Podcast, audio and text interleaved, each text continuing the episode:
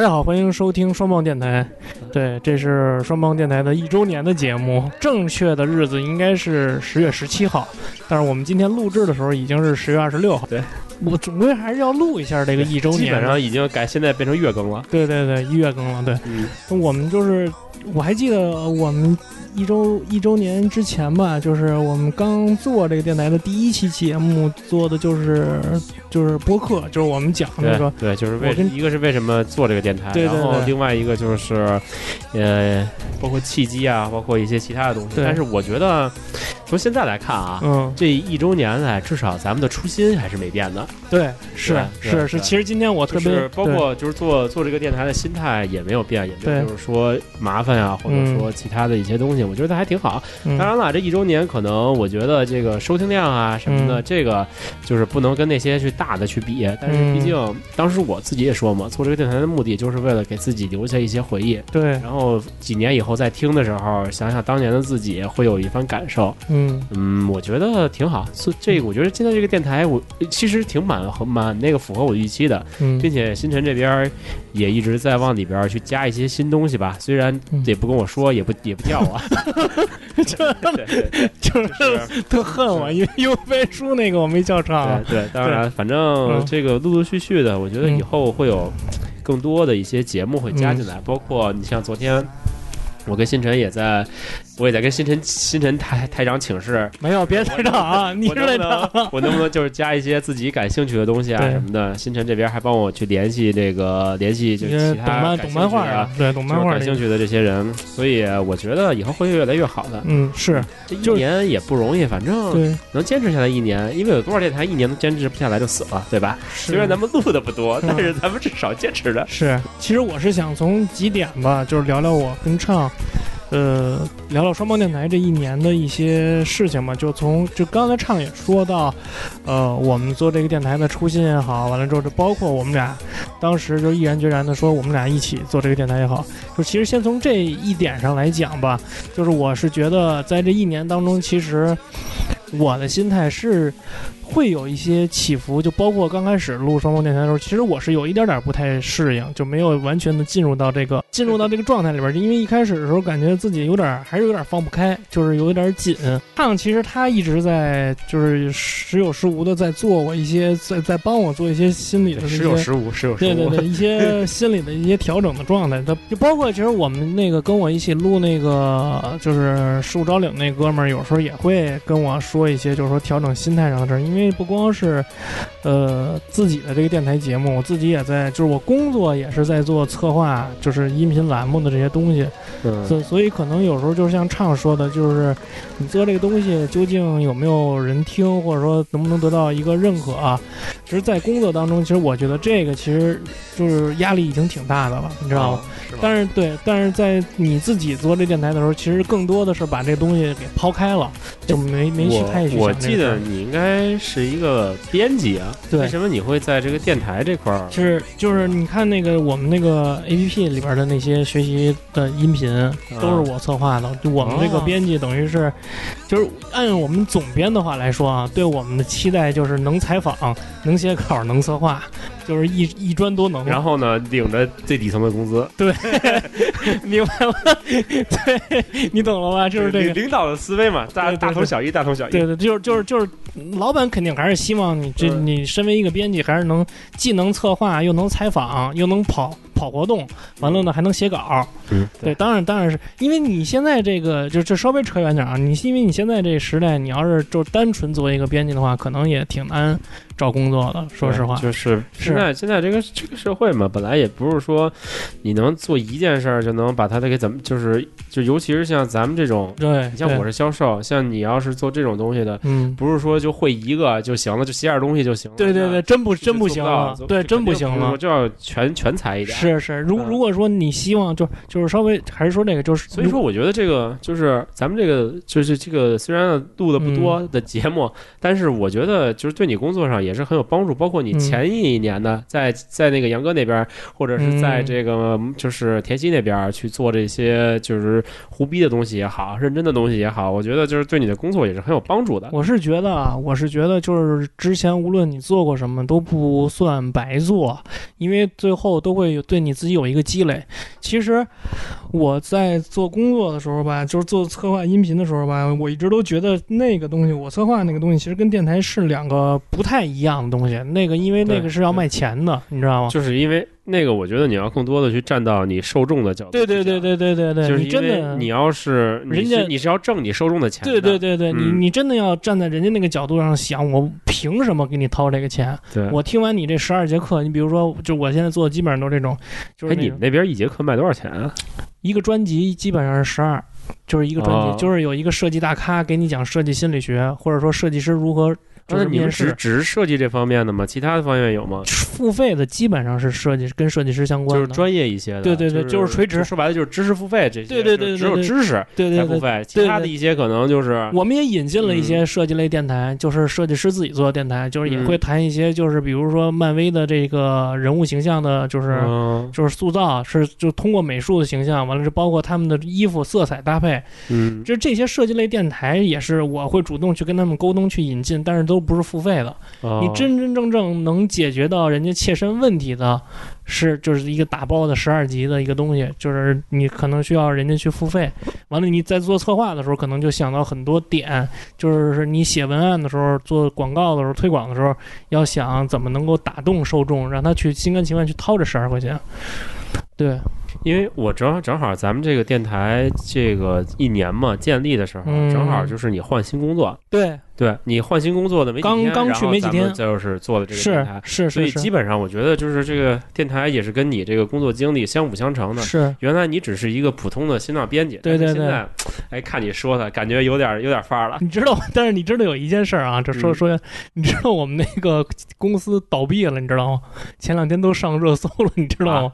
就是那个新浪阅读，啊，然后你你就是走了以后倒闭了是吧？没有，就前几天的事儿。啊，就是说，就是有一个新闻，就是一开始是在一个软件叫麦麦，就是求职的，也是一求职软件。啊，完了，麦麦那个软件牛逼牛逼的一点，它有一个功能叫麦麦直言，就职场的职。啊完了，里边都是就是那 ID 都是匿名，你知道吗？啊，就就有点像那个什么树洞啊，或者对对对对对完了，大家就是对那个某某公司的某某老板有某某不满意，啊就在那上面狂吐槽，你知道啊！吗？我我我们医疗行业也有一个，你你你 get 到那个点了吧？就是某几家公司的，对对，某四字公司、某两字公司的，对对对对对。经常会在这里边吐槽某某某，然后吐槽里边这个，但是你你你真某正，某某互相搞内情了，对对然后对对对搞搞他妈但是男女关系了，你是这圈子里人，你立马就 get 到他说的那个是哪个公司了，你知道吗？吗？对，反正就是说，哎，我之前突然就是有一天我上那个麦麦直言上看，我有时候就在上面瞎逛一逛，你知道吗？嗯，找乐子就说他说某互联网公司，你知道吗？啊完了之后说，今天下午宣布裁员，裁员百至百分之九十，只留下了几个程序做收尾工作。嗯下午两点全体发邮件通知，嗯三点挨个谈话，四点公司就没人了。嗯，我你知道，完了之后我还想，我说我操，这办事效率这么高吗？我操，一天就把所有的就百分之九十就几乎是全体员工了嘛啊啊！完了之后，第二天那新浪微博上就爆出来，这公司 就是我那个前东家，你知道吗？哎，是不是挺开心的？就但说 说实话啊，我现在就是那一刻，我突然有点庆幸，我就是当时被他就是给裁员了，就是我是较早一批被裁员的，对，有点庆幸，说实话。就是因为如果是你想想，如果耗到现在如如果耗到现在，在这个环境下，嗯，你要你整个可能这个一下就这么多人都是跟你有共同相相关工作经验对，对对对对，他们会去竞争你，跟你去抢的话，就竞争激烈更大了。对，所以有的时候这个福兮祸兮，这个对对，说不清楚。就是是。是说看你这一年，我觉得变化多好啊，嗯，工资也比原来高了。对然后呢，这一年孩子也有了，然后呢，这个这咱们这电台也扛了一年了，扛了一年了，我操！都挺好，都挺好。嗯，就刚才是稍微说的有点远啊，嗯但是我我是觉得，就是我是觉得我跟畅做这个电台的初衷，也虽然受工作有一些影响，就其中咱俩都是嘛。对对其实嗯你说现在这个事儿这么多，嗯，你平常一一至五的时候，你你像咱俩就只能在我家里录。对对对，我家在这离你家也不是很近，也没有什么直达的车，嗯你要过来一趟也不容易。平时周末。就是也都有各自的事儿，你也有孩子，对。这边我也结婚了，这边也有各自对对对。什么各种事儿，是。所以呃就是能拿出来的时间不多，基本上咱们就至少两一录一次节目得两期，对嗯。对，而且我觉得就是就其实我是刚才是想说说，就算就是工作上的事儿，其实也有影响，在我在做电台的一些嗯，思路啊也好，完了之后包括后期剪辑的思路也会有一些，影响。就你确实剪辑的越来越好了，对，完了之后就是嗯。也会就是在做这个节目的框架呀，包括提纲的时候，也会受一些工作的影响，嗯，就等于是哎呦，咱这节目还有框架呢，对，就之前我录的一些 节目嘛，就是就是没有我的这个事儿 都是有框架的，伤心了，我操，唱唱都是没有我的都是有框架，对咱这节目有框，咱今儿是不是有框架？咱咱今儿有框架吗？有啥框架？你给我说说。我操，别这才行吗？对，反反正就是就是之前也也会受一些工作上的影响嘛，在录节目的时候。但是我是觉得畅说的那个有一个点特别对，就是我们在。一年之前决定做这个电台的时候的初心其实并没有变化，也并没有因为有没有人听我们这个电台而起什么波澜。我是觉得有太多人都害怕自己跟别人不一样，完了也有害太多人害怕自己跟别生怕自己跟别人一样。嗯，那我是觉得我们电台一直都秉承着我不怕自己跟别人一样，也不怕跟别人不一样。就是录自己想说的东西就行了，对对对其他的倒无所谓，没有刻意的去嗯说毕竟是，咱也不是那种反党反国家的人，对对对对。咱也不会录一些其他就是违反一些东西的，是，而且我们电台就是。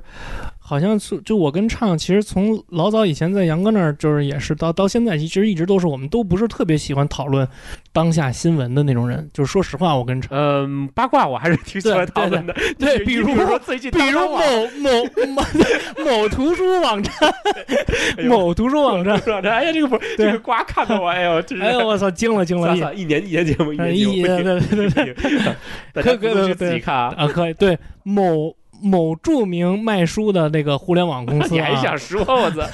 对，大家可以去看这个瓜啊。嗯对，我是觉得我跟畅都不太在乎有没有人去听，但是我还是想尽量把这个就是这个节目你铺开。能如果能就是听的越多，肯定越好嘛。啊，对对。是是，但是这个我们的出我反正我的目的就是录给自己听的，是嗯是，就是因为前一阵儿我去天津出差，完了之后跟那个天津本土的一个播客聊了聊，就是也是因为工作的关系啊，跟他们认识了，嗯。也是一个四个四个设计师组成的这么一个，嗯，但是他们其实很少聊跟设计有关的东西，他们都是聊一些天津的特色啊，聊一些漫画啊，聊一些他们喜欢的东西啊什么的，你知道吧？嗯。完了，我上我上他们那个博客里边，就是做了一做客做客了一期，完了也跟他们聊一聊。其实我觉得他们的心态就跟咱们其实有点像，对，对他们也是那种，就是说其实也不太在乎这些东西什么，但是还是希望能够有个时间能跟朋友，就是哪怕说说话，聚聊聊天儿也行。对，其实我现在觉得，我其实现在其实真的挺挺珍惜每次能跟能来唱家跟唱录音的这个时间，因为我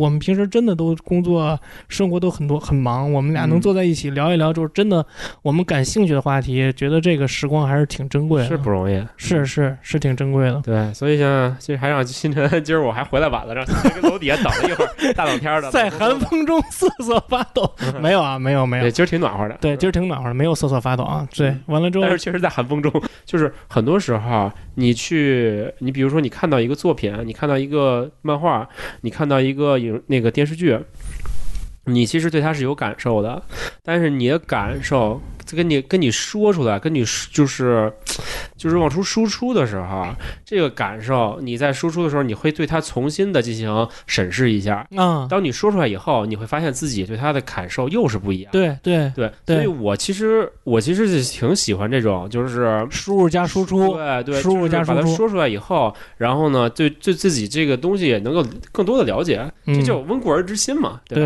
对对打的还行啊，是输入加输出嘛。对，所以我觉得就是咱们可以聊聊最近干了什么，也行吧也行。一周年可以说说就是一周年嘛，也有点感受，也有点总结，反正都在前面说完了。对嗯，最近干什么？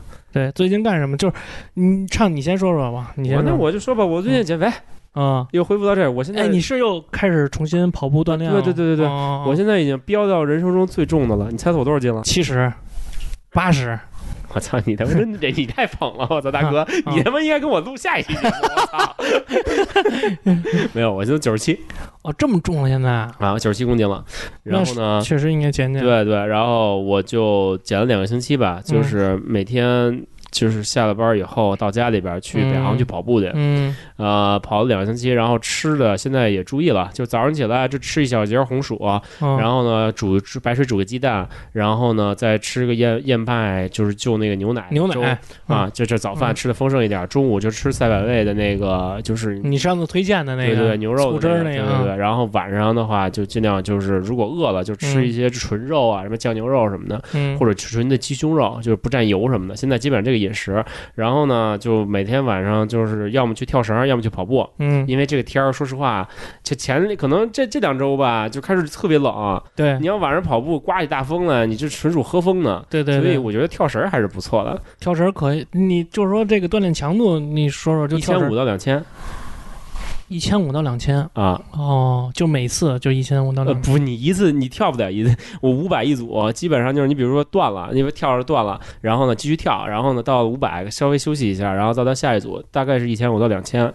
就是你比如今儿状态好能跳两千，你比如今儿状态觉得特别累了，你就算了吧。反正两周下来已经减到了九十四了，现在。我觉得减肥还是有必要的，就是因为我体检，你知道吗？我也是，我体检有点问题，有有点问题是？我尿酸特别高啊，我是那个医生跟我说你有就是脂肪肝的趋势，啊，但是他没说是，他没说是脂肪肝啊。嗯，就是说你这这这我，你像我都九十七了，我再没脂肪肝。他说他说这给我体检时候说，哎，你就是你你喝酒吗？完了之后我说我不喝啊，我说我从来不喝酒。他说那你怎么有点脂肪肝的趋势啊？说你少吃点肉吧。那医生跟我说，你知道吧？完了，但是我确实是我平时是挺爱吃肉的。不不不，对你你脂肪肝，我觉得不应该少吃肉吧，应该是还是就是锻炼你是不是最近也没锻炼？对我最近确实也是，就是我也是，就从体检之后又开始把锻炼这事儿捡起来了，嗯你知道吗？其实疏于锻炼，还是还是要坚持，还是疏于锻炼，这对，个没办法，这个嗯确实是平时又忙，然后呢就应一旦应酬起来，喝再喝点酒，是你喝酒你就吃的多了，对嗯对对对。就没办法。这个你像我尿酸比正常值要高了快一百了，那就是他就是尿酸高的话，会有痛风的那种危对，险。有痛风的风险啊。嗯，嗯，是，那还是得注意点儿，对，并且你嗯不痛风，尿酸高对你的肾也不好，也会伤肾的。是吧？嗯，嗯，所以还是要减肥降下来。尿酸高说白了就是吃的太细了。就吃点粗粮会好一些呃，就。吃粗粮好，然后多喝水。反嗯，正我还不像虫哥那样什么的，连卤煮都不能吃，要吃药的程度，但还不到那个程度。但是也是该注意注意身体了，最近是，啊。还是然后这个这个这牵引出来下一个话题，就是健 NS 的健身圈，我操！你我跟你说啊。太牛逼了！我操！NS 我觉得挺牛逼的，就是啊从去年那个是去年吧，前年那个 Level 出了以后啊，就是那个纸壳吧，那个。对对对，然后我还嗯不知道你们 NS 能这么玩，就是你不是买了吗？买了买了。嗯 Level 就是说实话，Level 就玩个新鲜，就玩其实没有太玩特别玩一次确实新鲜，新鲜，但也就不玩了。没有特别大的对啊，但这个健身圈啊，我不得不 想给大家安利一下，确实好玩尤其适合冬天玩。啊。为什么？在家里你可以在家里玩。对对对，在家里，你家里铺个瑜伽垫儿，然后呢，你就就在上面，你就去跟着他跑，嗯然后呢，跟着那个他去练这些东西就可以了。我觉得他这个有意思在哪儿啊？就是他把 RPG 融入到这个就是健身里的。啊，你详细说说，嗯我觉得这挺有意思的啊。是这样啊，反正我目前玩了的第一大关，因为我嗯昨儿刚到的，我刚玩了一天啊，啊。他这个是这样，就是你是要你你你知道那个神庙大逃亡吗？我知道，我知道，我知道啊就类似于那样的。啊。首先你是在跑，你一直在跑，就你是是这样，有一个环，你举着那个环在跑，然后呢，你把其中的一个 level 是绑到自己的左腿上，啊，它会根据你在那个原地抬腿的频率，然后计算你那个跑步的有多快。我操！嗯，然后那那那个小人儿就是也跟着在跑。哦，我知道，然后我知道。小人儿呢跑完了以后，他就中途有会左你的左右上下前会有硬币，然后有可能会有一些障碍物，有有可能会有箱子。哦你摁那个，把那健身圈往里摁，就能发一个空气炮。我操！然后呢，那空气炮你把箱子撞开了，能得到里边金币。你比如说，你看的是就是右边还有金币，你那个你把那个健身圈往出拉，那嗯，就能吸，能把金币吸进来。我操！嗯，这个就基本上这个它就是这个流程是这样。然后呢，在这个流程之间，你会不碰到不同的怪。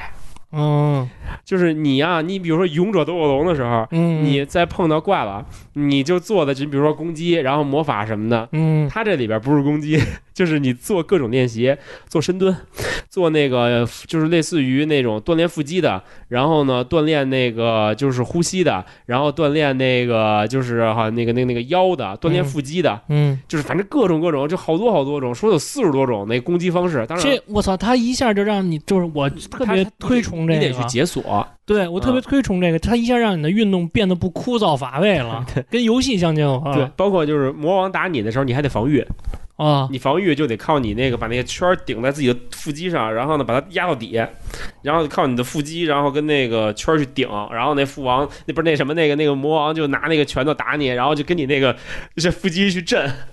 我操关，键他关键就是还有一点就是他那个不是 HD 震动嘛，他这个嗯 Joy-Con。它通过这个 Joy-Con 的 HD 震动，它能够带到你手上和你的腿上的那个感觉。你在操作一些东西的时候，你比如说你起跳，你嗯。你知道起跳就是把那个健身圈往下嗯。往下放，下放以后，然后你去挤健身圈，就能那个呃吹出空气来，你在天空上飞一会儿。嗯啊。就是他通过各种操作吧，它就把这个做的很有趣。嗯，然后包括里边还有一些小游戏，还有一些纯粹练的。关键关键，它还能根据你就是你这个人的状态去调整。你比如说你女孩儿，你她会先测验一下你能把这个东西拉到最紧，拉到多少。就是你的极限是多对少？对对，然后他通过这个，他可能里边有一个公式，然后算出来，他给你承担，因为他这个很很敏，很灵敏的，你要动作有一点不到位，他都能感受到。我操，就是你比如说有一个有一个项目是，就是你把那健身圈举高了，然后呢往前这么一点，慢慢慢慢慢慢往前放，这个往前放的时候，你是要在蹲姿的状态下做的，就是也不是那种类似于那种就是马步马步，啊，但是你如果你没有马步，它就会提示你，你的标对。不标准，然后如果你动作不标准，它检测出来就判你失败。哦，我操，然后它里边还有经验。你经验，你过包括过关，包括你做什么？你看我打那个大 boss 魔王，你做他妈六十多个深蹲，我，做完了以后腿都不行了。我跟你说，这个绝对出汗。这昨晚上我玩了一下，我消耗了一百多卡路里，我就感觉出汗的不行了，还喘是吗？啊！这游这游戏确实挺有意思。不是他他我他是你买这个健身圈就得到这游戏了，还是说必须要再买在在一起，在一起的啊在一起目前都是在一起的，没有就是说单卖的。多少钱啊？这健身圈？呃，我好像是我预定的好像是六百块钱吧，哦，连游戏带圈儿，可以可以，反正应该是买的挺贵的。是挺贵的，嗯但是我觉得这挺耐玩的，对对对，而且不而且据据是网上说，可能你想通关那两个月，就是说，一是就是说他通关的事儿啊，这我觉得二一个就是这个老少咸宜，就是全家老少嗯都能玩，对对对对 对吧？一家人都可以拿这个去练。并且他这个健身圈，我去查了一下，因为。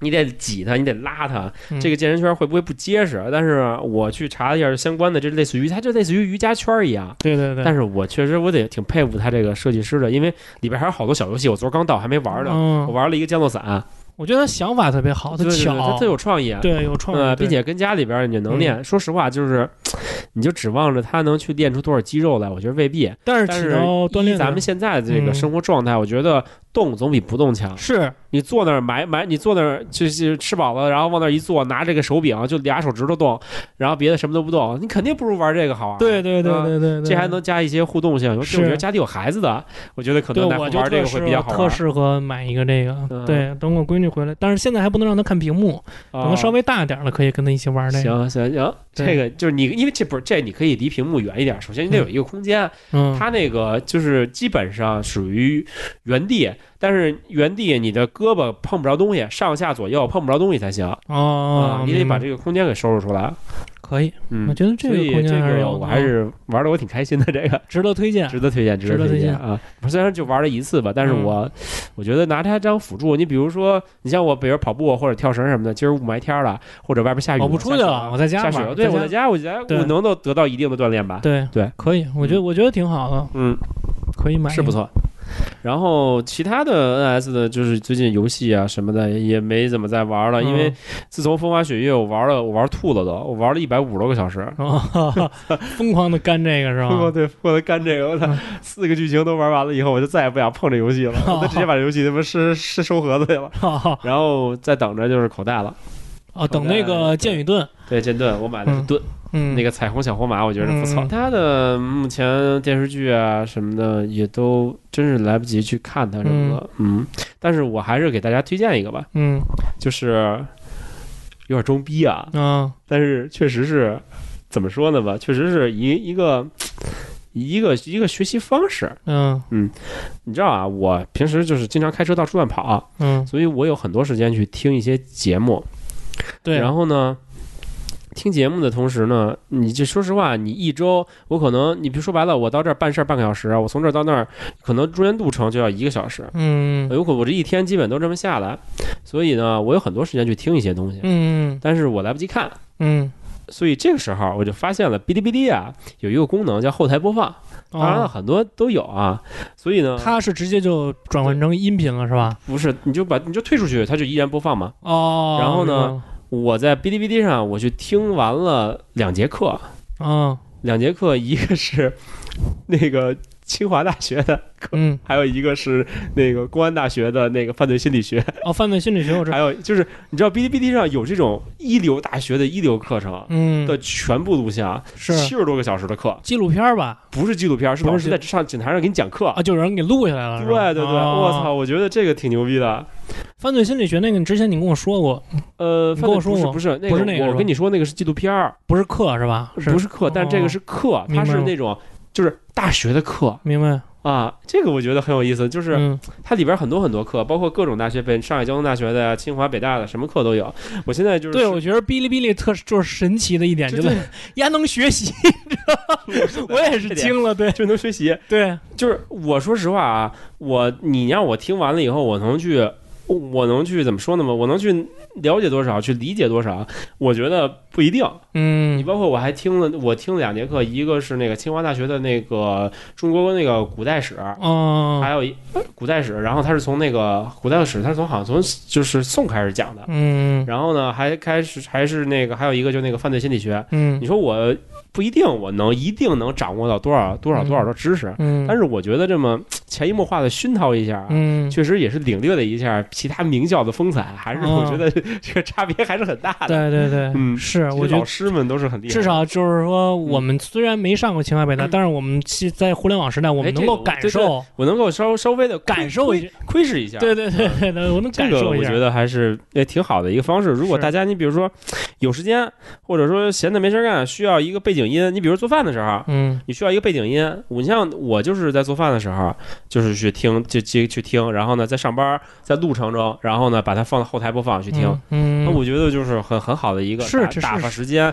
并且呢，嗯就是你它里边有一些有有意思的事情，然后呢，你去就是去过脑子，这我觉得挺好玩的。其实我觉得是这样，就是唱说装，逼不装逼？装逼不装逼？我觉得不不不装逼，我觉得你说的还是挺挺生活的。我觉得咱们电台聊的都特他妈的。那天我们一哥们儿，咱们一哥们儿就跟我说，说双棒电台的特色就是聊的都特老百姓，就是他妈的没什么营养？老百姓。对，其实我觉得你刚才说那段也特老百姓，就是我觉得是这样啊，就是听这些所谓的付费的也好，不付费的也好，这些所谓的知识的，哎关键他还不付费，是对，还是免费的。就是说这视频啊、课啊也好什么的，其实就像我们就是说你拿它当背景音的时候啊，你可能很难长时间的一个小时都保持专注度嘛。嗯，但是有的时候他会讲到一个，哎，你突然感觉到 get 到那个点了，一个点了，哎，我跟你说，我就是喜欢你，包括我看书也是，我从来不看工具书，嗯像除非要查字典什么的。嗯我就是就是看完看就好了，看完一遍，然后呢，如果有心情的话，我可能再看一遍。嗯，我觉得潜移默化学到的东西才是你学到的，对对对对，你是特意去学的，你很容易把它忘掉。不不是你很难学，就是你你很难去接受它，你知道吗？就是就是你我刚才跟你说那，就是你突然 get 到一个点了，嗯也许你就五十九分钟都没有在听，就拿它当一背背景音，对，就那一分钟你听到他说了一个什么什么词儿，嗯完了你做完饭吃完饭之后晚上没事儿就拿手机搜那个词儿。嗯，就又出来了好多新的知识，你知道吗？我觉得是是这样的，对。也许它每一个东西都是一个点，它不是一个就是说整个你都能吸收进去的并。且这个课它我看特别多，还有包括一些很很奇怪的课，你比如说那个解释什么道家精神，啊，它基本上一一一个课，它是一学期的课，一百多个小时，全录下来了，全录下来了。我真狠，现在这帮孩我操，真牛逼！是。不是，他还是挺高清的，他还不是说、不是说他是他是专门有人去录，哦他不是学生在录，他是他不是像那个哦。到到那个手，机录的那种，他不是他是正经录下来的，给你放出来。嗯。我觉得真是，哎呀，这这这个知识现在这个获取的吧，可以说在咱们这一这这是现在这个生活中就是你可以越来越容易。对，但是相反呢，就是你去获取一些有用的知识，往往也嗯越来越难了。对，哎，对对对，你说这点我特别能赞同，嗯就是说，呃，互联网时代，我觉得只要会使用互联网的人，你随时随地都能查到一个你想要的东西你想要的东西。嗯但是真正的你想成事，就是所谓的势能，就是你你想成体系，或者说成真正的理解这个知识，可能在我这个时代特别难。一是因为我觉得现在的人都特别的急功近利，特别想一秒钟就现在很多那种标题都是他那文案吸引你，就是三分钟带你读懂一个什么什么东西。对对对但是其实几分钟几分钟一分钟怎么着？对对，但是其实你根本就没懂，你知道吗？就是说，其实如果你要真想了解，就是这个全貌，或者说真的 get 到他那个点的话，真不不容易，不容易，对，不容易。很多的东西都是错误的。对对对对对，假的，你包括你像平时百度百科，对对对，这里边有多少错，有多少假的东西，是，对你很难去。你比如说，你想查一个查一个那个食材的功效，嗯，你这东西你在网上就是怎么说的都有，对对对，你这很也不也不容易查到一个真的吧？是，就是其实我前一阵儿十一在家的时候也是立，我因为我一直特别爱用那个网易蜗牛那个 A P P，干嘛的呀？就是一个看书的 A P P，嗯。它那个我觉得特别好的一点就是它每天都赠送你两个小时，啊。就是呢这两小时呢就是它商城里边的所有的付费书你可以随便看，嗯。超过这两小时呢你就得买它的会员。哦，对我觉得好就好。那么，你肯定没有买白嫖来的吧？对。就是我十一的时候不是正好去看闺女去吗，完了每天都要带她什么的，就正好每天下午他要睡睡睡差不多三个小时，嗯我正好我就差不多睡一个小时吧，睡醒了之后我就用那两个小时用那个网易蜗牛的看那个书，嗯把那个太宰治写的那个就之就是都烂大街的那个《人间失格》。还有一本书叫《斜阳》，他就都都给看了一遍，还把那个伊藤润二的同名漫画也叫《人间失格》，也是吗？也给看了。对，伊藤润二还画过就是同名漫画，就是而且它里边的内容，内容是按照那个太太之写的一样的。呃，百分之六十是一样的。说实话，百分之四十是伊藤润二人间失格》这本书还是我上高中时候看的，对对对，当时我觉得写的特别莫名其妙。对我我是我这个我第一次看也是我上高中的我觉得就是就反正给我这这书给我的印象就是莫名其妙，但是我第一次看的时候我没看明白，就是没看懂我，也没看明白。我觉得现在看我也未必看得明白。就就是我当时没看懂。嗯，后来呢，就是我那那十一的时候，反正我觉得当时这作者有问题。对，就是他自己心态已经发生一些问题了。对对哎，我十一看的时候就搭配着他那个另外一个短篇小说叫《斜阳》，啊，我瞬间就看明白了，就这样再加上伊藤润二那个以漫画形式表达的那个，就是嗯可能以漫画形式表达，就是人可能更容易接受。《人间失格》其实讲的是一个孩子从小的时候，就因为跟父亲、跟最亲近的人的关系不那么健康，嗯导致了他的心里边产生了一些扭曲跟疾病。长大了之后，他之所以我我认为啊，长大了之后他之所以会出现的一系列的事儿，最重要的原因是因为他交友不慎。其实他是一个，就是说他就是《人间失格》那个男主角男主人公啊，其实实际上他是一个富贵孩子，就是他们家不是那种老百姓家庭，你知道吗？是对对对，但是你看他后来。交往的那个朋友吧，其实就是一鸡巴混混，你知道吗？不是，就是你，反正 我我记得啊，我的印象中呢，因为很久很久以前看了，我印象中的就还是那个类似于就是弗洛伊德那个理论，他在说的就是说你从小受的创伤，然后到长大了以后，你会把它放，就是你要么去弥补它，要么就去不停的再去揭露它。嗯，你都始终是就是在在在围着这个创伤，小时候受的创伤去做一些事情。嗯，那么，那回归到这本书，你包括像你其实那个混混什么的，那他为什么他要接触到这个混混？嗯，那有可能就是小时候他自己创伤造成的，所以说他才能够接触到这个。但是我觉得他确实是，就是他后面一系列的不幸都跟那个混混有关系，而且我记得，而且我记得他那个书里边有一句话我印象特深他说生而为人，生而为人，我很抱歉吧。没有没有没有没有，那个我操！我觉得为什么大家都用这句话？就是我觉得他那里边有一句话我用的印象特深。他说：“这个我跟枯木好像是叫枯木啊，就他那个嗯损友，说我跟枯木的关系就是既互相看不起，互相厌恶，但是又互相离不开。嗯，我操！就当时我觉得这就是就标准的那种损友，你知道吗？完了，那其实我一看完那书的时候，感觉还不是特深刻。直到就是前一阵儿有一天晚上，我去看那个纪录片儿，嗯，就是那会儿你不是给我推荐让我上 B 站看一些纪录片儿什么的吗？啊，你看什么了？后来那天我突然看了一个纪录片儿，就讲的是一个什么事儿呢？讲的是一个一一个男生跟一个比他大了十五岁的女孩儿，啊，就是就是交往，啊交往最后分手之后，这女的给这男的杀了，啊，女的给男的杀了。女的给男的杀了，啊。而且这个女孩，这个女的当时已经怀孕了，啊，是这么一个纪录片儿，这真是发生在中国的事儿吗？不是是美国啊。美国的事儿。完了之后，奇怪的是，这个女的在被拘捕了七十二个小时之后，就是被释放了，就被保释了，你知道吗？嗯。完了呢，这个被害人的父母，也就是这个这这个老头老太太，就是被害人的父母，嗯一直在上诉，一直在找这个女的，但是他们当时并不知道这个女的已经怀了他们儿子的这。就就是已经怀孕了，你知道吗？嗯，这跟那个嗯某某某某某 你听我接着说啊，某地方的闹事儿的，好像有点像。是吗？你听我，你听我接着说啊。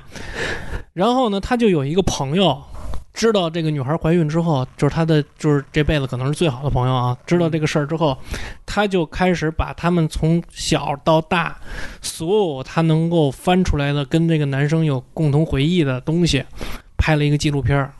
就那个纪录片好像就名字叫好像就叫就献给未来的你，你知道吧？其实他拍这个纪录片的目的就是想让自那个未来的那个即将出生的孩子知道他的亲生父亲是怎么由一个青少年长大成人的。哦，我操！当时我就被感动了，你知道吗？我当时觉得我操，人的一生要是有这么一个朋友，其实真的也算死而无憾了，你知道吗？对，但是后面的剧情就是后面的剧情特狗血，你知道吗？是这样，你这打断你一下啊，嗯，我我在想啊，如果你去世了，我要给你拍一部纪录片，我恐怕要么就是土地爷的事儿，要么就是公交对没有公交公交车上勃起的事儿。对，所以你别给我拍了，我操！我不想让我孩子知道这事儿。我觉得要给你拍一部，好像他妈是不能播。对，所以你别给我拍，我不想让孩子知道这些事儿。这，但是就是他，他因为他跟他们那个那个男生是高中、初中同学、高中同学，嗯完了他们在初中、高中的时候，他们一起做一些科学实验什么的，就当时就有留下那个影像了。嗯你知道吗？他就都剪进自己的那个片子里边。当这个被害人的父母知道这个女生怀孕了之后，停止了对她的上诉，开始争夺这个未出生孩子的抚养权。抚养权。嗯但是很奇怪的是，加拿政加拿大政府又一次驳回了，就是他们争夺抚养权的这个，就是这个这个事情啊。嗯结果在这个孩子出生不到一个星期的时候，嗯，这个女的抱着这个孩子自杀了，哦就是跳海了。嗯完了之后，那个就是整个的这个被害人的父母就完全就陷入了一种就是无无尽的痛苦之中，你知道吗？因为我觉得可能就是丧子丧子之痛吧，可能他们有可能会希望，哎，这个孩子，毕竟这个孩子留下了一个后代。一个基因，对，嗯，不是这不是基因的问题，我觉得更多的是感情上的。是那么就是留着他儿子的血他们可能会把这个孩子，把自己对儿子的投投射到对孙子。对对对对对，所以说，可能他们哎，O OK 啊，我可能拿不到这个抚养权，但是至少我知道这个世界上有这么一个有这么一一个亲人，对，还有这么一个血脉。对那么，但是我说实话，这个故事挺那什么的。对对对对，啊挺挺挺，就最后让我觉得挺揪心的。但是我嗯一直都没弄明白他那个，就是有兴趣的可以去找找那个纪录片啊，就是我可能会加到本期节目的文文字下方啊。嗯就是我一直没弄明白他那个司法程序是怎么一个司法程序，为什么就是在美国检方认定是这个女人杀杀人之后，为什么还要还要回到加拿大去做这个事儿？就是我一直没太捋清楚这个。如果就是懂有懂这个的听友啊，也可以给我们讲讲讲什么的。啊，但是不懂。对，但是呢，我就通过看这个纪录片，我就觉得，如果就是那个写《人间失格》的那个作者，你知道吗？他的这个人生当中，如果要是有一些这样的朋友的话，也不会走到那一步。恰，但是讽刺的就是他一他在一个就是在当时日本社会地位比较优渥的那么一个家庭里边儿，往往交交往了一些。就是底，就是也不能说是底层吧，就是一些混混，一些那个，对对对，不太好的人。所以白，你看他后来去，就是就是去妓院啊，完了之后跟这些女人就是拢不清啊，完了之后吸毒啊，就这些一系列的连锁反应的事儿，我认为都是跟他最早的跟那个交友不慎是有一一某种扯不清楚的关系的。嗯，对。完了呢，那个他另外一个小说《斜阳》，就是我觉得太宰治。他好像有一种某嗯，我冥冥之中感觉到他好像有一种情怀，他特别愿意写这种就是富家子弟落落败的事儿。其实他好像自己也是这个。对对对对对对，我没太研究过。印象当中，我觉得这就是一个，就他给我的印象，我看他东西看的不多，但是我印我他这个人给我的印象就是。属于那种从小就是生活可能不是特别贫穷，对家境比较，对他不是优渥，这个人的感觉不是贫穷的感觉，对对写的东西也不是，对，但是就是这个人感觉就是从小受过伤，对，然后他写的所有东西都是在写这个伤的事儿，对对对对对，比较晦涩的阴暗的那种东西，对，就是那个斜阳也是，就是讲一个就是呃。过去比较牛逼的，就是比较有地位的一个家庭，慢慢的落寞，完了就最后呢，整个的家庭就变得残败不堪，就搬到一个小山村里边去住的这么一个大概故事情节。我我不说具体，这大概是这么一个故事。有兴趣的，大家都可以来找，网上很多很很容易找到这个。还有一个就是，哎，就今天路上我还在看的一个书。嗯，叫天才在左，疯子在右。就之前好多人都给我推荐这书，这书名我听过。对，因为这好多网上也好多人在安利这书，因为但是之前我一直都就觉得我操，这么多人安利，我就不看了，你知道吗？我什么什么脾气啊？对，我就是我就就有时候我会这么想，我说你妈这么多人都看过，我就不看了。哎，那天也是，就是无意间我打开那个，你知道吧？我一直以为那个就是一个就是正统的，就是特别。就是正儿八经的给你讲心理学啊，讲那个就是精神分析啊这种的，所以我一直也没看。后来那天我打开一看，我操，跟我想的完全不一样。它都是有无数个小的案例组成的，就是就是无数个小故事组成的。但是这些故事也确确实实。就是他都是那些，呃，来到心理咨询这儿去咨询的病人，完了之后，他把这个病人的病例给改成小故事了啊，就这么一个人，就是我不跟你说多，那个那个那个那个心理学界的法医秦明，有点这意思，有点这意思，哎，有点这意思，哎，我不说别的故事啊，给我留下印象最深的一个故事啊，我给你简单说一下这故事，就是小孩出生的时候，就这个你肯定知道，小孩出生的时候，这个天灵，我们俗话说天灵盖这个地方，医学好。好像叫什么？巽巽门，就这个天灵盖没闭合。巽门啊，我知道。对对对，小孩的骨头是那个还没有完全长合长啊。对，那个字儿应该念巽啊，这玩意儿我我也不太清楚。反正他说，呃，有一个就是看起来特别正常的人，来找到这个心理医生。嗯，他跟那心理医生说：“首先，我告诉你，我没有我没有精神类的疾病，我来找你也不是为了做心理咨询，我只是让你替我见证一件事儿。”嗯，说，而且就是这个来找他的人是有博士学位的，就是受过高等教育的，你知道吗？嗯。完了之后，他说，他就给这个心理医生讲课，你知道吗？就他找的这个心理医生，他是说，呃，根据他就是检索过的一些西方文件，其实也都是一些宗教宗教类的那种文件啊。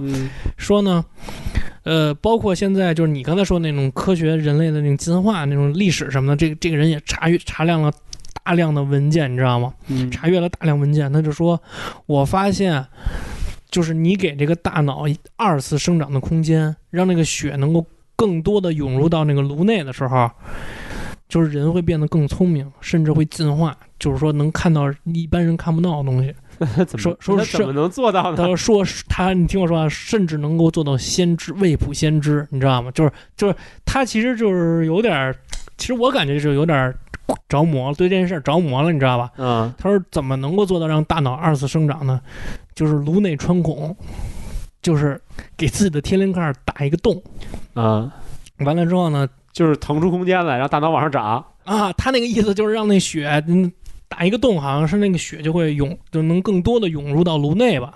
反正他那个大概意思啊。这。是不是是不是扯淡吗？完了之后，那个不过不过我就这么说啊，确实就是一些古代的一些对对对，他也说了，啊古代的有些一些古代的一些文明上，嗯，他们有就是现在就是个科学家们也在发现嘛，就是嗯。他们的颅骨都是有损伤的，嗯。尤其是圆的洞，是，然后一些好像是玛雅那边吧，是就是进行过外科手术。对他说但是是是在活的时候，并且因为他那个有生长的组织，证明这个人是活了一，还就是他做完这个手术还活了很长一段时间。对对对对对，所以这个好像是一个当地的文化，就是一定要在颅上脑袋上穿个孔。对对对，嗯对对，就是你说的这个，他跟心理医生说的就是这个，说而且很多杂史、野史，嗯就是没有正经的史料记载的东西，嗯包括宗教信仰里边都说过，给这给这个颅内，就是给不不说颅内啊，颅内穿孔他妈人就死了，就是给这个头颅这块儿就颅骨，颅骨颅骨，颅骨穿砸一个洞。砸一个洞，人会变得就是就是更更更牛逼，这就会进化成另外一种。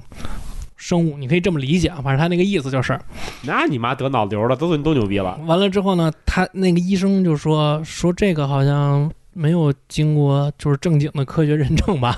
完了之后，他说他说我来找你不是为了别的，我还有十五天就要去做这个手术了，我已经约好了，嗯我只是为了让你给我见证一下奇迹发生的时刻。嗯完了之后呢，十五天之后，他找人去做了这个就是这个颅骨穿就是大穿孔的这个手术啊。结果呢，他就跟他说说，我现在无论走到哪儿都能看见鬼。就后来他再来找这个心理医生的时候，不是啊，是是是这样啊，他的理论是让大脑得到更多的供血，对但是你砸一个洞以后，你的血也不走那儿，你的血走血管啊，你他妈砸一个洞以后，你有你你就是你你没有什么用啊，他他的意思顶多你让脑液他妈的出来了，也没有什么用啊。他的意思就是，他反正他的意思就是说那脑袋能二次生长吧，就是那个意思神经病，啊。完了之后呢，这个医生呢，就是听他说完了之后呢，也感到很害怕，嗯就是七拐八拐的找到了给他操刀的那个医生。嗯那医生说：“你他妈觉得我是神经病吗？我他妈可能给他做这种手术吗？做完他就得死了。嗯说我只不过就是给他那个头皮上蒯了一块一层皮下去，嗯我骗他的，说给他已经做完这手术了。嗯你知道吗？后来那个就是，其实这是一个心理疾病嘛，对，就是最，其实这个故事最终归为了一个心理疾病嘛，说能看见鬼了什么的。对，就是说你，就是说无论走到哪儿都有鬼，说而且他看见那个鬼不停的从自己肠身体里往外掏肠子、掏东西嗯啊！我操！我当时就是我觉得这个这个书吧，它没有那种很教条的东西，就告诉你这是什么什么什么心理症状什么的，它都是一个一个小故事。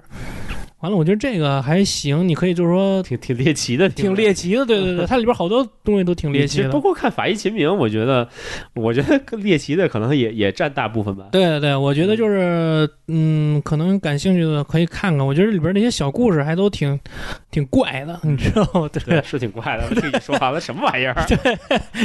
这挺怪的。对我最近，嗯，大概就干这些事儿。哎电影你看了吗？最近最近没什么好电影，嗯但是我在十一的时候我看了那个《我和我的祖国》，哎，我觉得这个电影拍的真好，你看了吗？我跟你这么说吧，就是说到电影，我昨天晚上看了一个电影，昨天下班之后我自己去看了一个电影，我和我祖国你看了吗？看了也看了。嗯，你觉得怎么样？我觉得当然当然好，这个这就当然好，这就没什么可说的。昨天晚上我看的那个电影，是由我曾经最讨厌的两个那个演员演的，一个是易烊千玺，另一个是周冬雨，哎，我准备今儿晚上去看那个，你丫别给我剧透啊！叫《少年的你对，我准备我待会儿就我今儿晚上去看》，去。是吧？我看豆瓣评分八点七分。但是我必须得说，我要为什么讨厌易烊千玺啊？我觉得对易烊千玺不讨厌啊。就就是我曾经也随大溜管人家叫过掏粪男孩嘛，就是嗯，对。但是我今天啊，我必须要说，嗯我为我曾经的言行感到羞愧。羞愧，嗯，我向易烊千玺道歉。对，我向易烊千玺道歉。我希望易烊千玺能听到这个，并且转发节目。对对对，我也希望，我也希望，我向易烊千玺道歉。就是我真的觉得这个年轻人挺棒的，就是就是《少年的你》这个电影，我不是早就跟你说过吗啊？包括我看那个跳街舞的，嗯包括那个《长安十二时辰》，嗯，我就觉得易烊千玺这个人绝对是跟那些流量明星们不一样，还是不太一样，绝对不一样，还是不太一样。对，嗯，就是就是我昨天看那个电影之后，就周冬雨啊，周冬雨其实我之前确实挺烦她的，这就是我觉得你为什么烦她呢？就周冬雨一开始不是演那个《山楂树之恋》什么的，嗯我一直觉得这小姑娘还行，挺好的。就包括她后来演那个那那那个七月与安生，啊，七月与安生也好啊，包括那个那那个冯，她跟金城武演的，你看过吗我？看了，嗯就包括她后来那个演那个冯冯庸、呃冯唐、冯唐、冯唐、冯唐那个小说改编的那个叫什么？她跟张一山演的那个，我操，想想余罪不是不是，那是什么忘了？对，反正是他他小说改编的，嗯我也忘了那名了。哎，我都觉得还行。你知道最让我受不了的是他参加一个综艺节目，你知道吗？啊，完了之后，他对那个路人的那种态度，你知道吗？就让我觉得特别没有礼貌，让我觉得我可能就是对我 是这样啊。他去泰国的时候，他在说，你知道他说什么吗？嗯他说：“哟，泰国交通这么堵塞啊！完了之后说那个怎么这这么多人骑摩托车呀、说在在我们家的地根本就没有人骑摩托车。我你妈。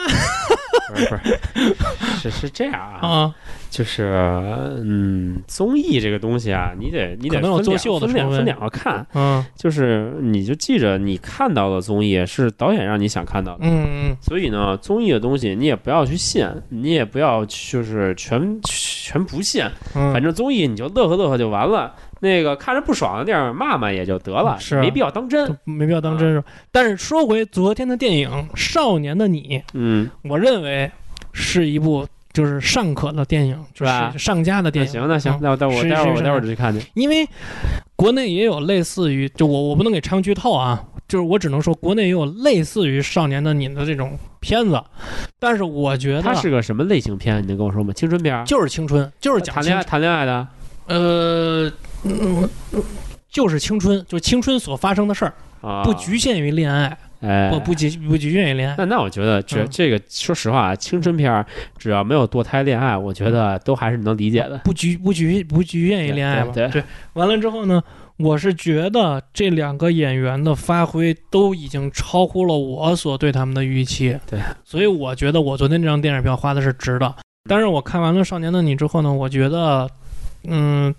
无论是易烊千玺也好，周冬雨也好，嗯他们在电影里边所展现的那种演技也好，就是对人物的那种理解度也好，嗯都超出了我对他们的的期望。我觉得，嗯也许是因为我之前对他们的期望过低啊，也有可能。但是我觉得这部电影在我看来，至少应该是能够打到八分的。我操，嗯，反正豆瓣我看现在八点六。对，至少我觉得在我看来，至少应该是能能有八分的，应该是有的，嗯这个是应该有的。嗯，所以说他讲的是那个校园霸凌是吗？还是什么呀？对，嗯，对是就是那我觉得相对而言，这个嗯题材可能还是国内比较少一点。对对对对对，嗯，当然了啊，也是一个你要像他们的像是某某某某一米一一一米四几的那个导演啊说的他妈自己的什么是什么第一部嗯反什么校园霸凌的那个什么小说什么的，啊，你知道啊也也，就不提了啊。哎，对对对，你说这个，我我不嗯得不再说啊。那天我那个那天我在家，晚上实在不知道干什么好了，找了一个综艺节目，叫《演员请就位》这个综艺节目，我说实话，这节目我没看，但是我就看了一集，我就看李成儒怼的那段，你知道吗？对对，真真爽，操！太对了哎。呦，这几年我他妈想说的呀，李成儒全我跟我跟我跟唱，我操，从来没有如此默契过嗯，get 到同一个点。真爽你知道吗？我看的那集就是你说的李成儒怼他那句，怼嗯怼他那集。嗯，李成儒说：“我们有这么多题材可以写，对吧？